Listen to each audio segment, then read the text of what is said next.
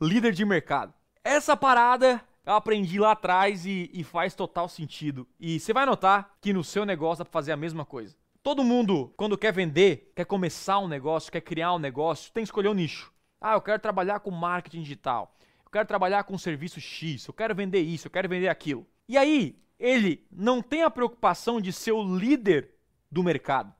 Porque tem outros caras no mercado. Só que ser líder do mercado é importante. Não digo que só ser líder, mas pelo menos ser uma pessoa, ser um top player do seu mercado. Que pode ser outros líderes, enfim, mas está no topo. Como assim, Thiago? Vamos entender. Quando você tá lá no final, sendo um topo do mercado, você não consegue, você não consegue chamar atenção. É muito difícil você vender em massa sendo a décima empresa na escala. Como é que você faz para ser um líder de mercado? Primeira regra é construindo o seu mercado. E eu vou explicar para você. Vamos supor que você está começando agora um projeto, você é um professor de inglês e o professor de inglês, ele está criando um curso de inglês. Cara, se ele criar um curso de inglês, quantos cursos de inglês existem no mercado hoje? Quantas escolas, quantas, quantos vídeos no YouTube existem? Não quer dizer que não vai funcionar e que não deve fazer, ele pode fazer e pode começar. E é importante. Só que você concorda comigo que a concorrência aqui é alta, a demanda é alta, mas a concorrência é forte também, e dificilmente ele vai ser líder de mercado, e aí a gente fala do ultra nicho. O que é o ultra nicho? É criar o seu nicho, é focar dentro do mercado principal é, nichos inexplorados que pode te ajudar a vender mais, escalar o seu negócio é, inicialmente para depois acrescentar outros serviços e produtos. Eu vou te explicar para a gente chegar lá. Eu não venderia um curso de inglês hoje, porque o curso de inglês todo mundo vende. Eu pensaria, cara, como é que eu posso criar algo, algo assim mais forte? Algo que eu seria o líder de mercado. É descendo um nível, cara. Você pode, pô, eu posso vender curso de inglês, curso de inglês. Aí eu posso pegar o quê? Nichos. Eu posso vender curso de inglês para viagens, curso de inglês para negócios, curso de inglês para isso, para aquilo, para aquilo. Ou seja, estou criando já um mercado onde a concorrência é menor. Quando eu falo curso de inglês, vou pegar aqui um nicho para crianças. Vou escolher aqui, ó, crianças. Ou seja, aqui eu tenho 10 mil empresas concorrentes. Agora, curso de inglês para crianças já reduz o quê? Já reduz para, sei lá, 50 empresas. Nem sei se existem hoje uma escola ou algo especializado em inglês infantil, cara.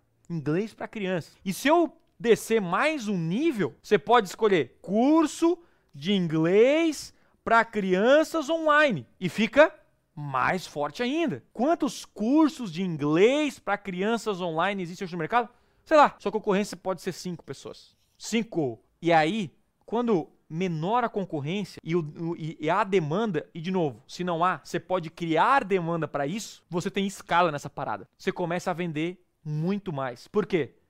Porque ou é você ou é ninguém. Só você tem um curso de inglês online para crianças que ensina através de desenho. Você tá entendendo? Muda o jogo. Se você não tá no meu mercado, meu mercado é marketing digital. Cara, quantas pessoas ensinam marketing digital hoje? Muitos. E eu pensei, cara, não é marketing digital, né? Que, que enfim, eu vou falar. E o meu é, é, é subnichado.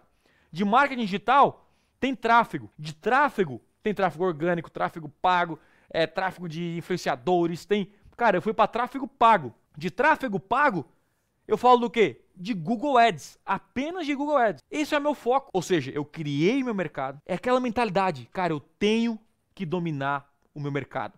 Eu tenho que estar no topo. Se eu não consigo, eu crio esse mercado.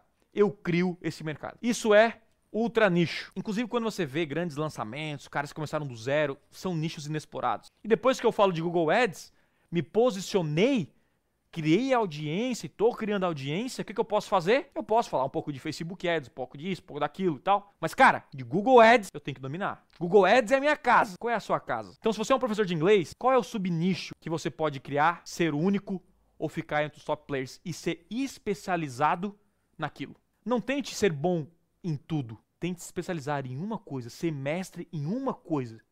E essa coisa vai te fazer voar muito mais alto do que simplesmente falando de uma forma genérica. Cara, quando você vende curso de inglês para crianças online, já muda o jogo. Em pouco tempo, você começa a falar de educação infantil, visão do mundo, como reter atenção na pessoa numa aula de inglês, mostrar para os pais que isso é possível, criar a demanda e o resultado vem muito mais rápido.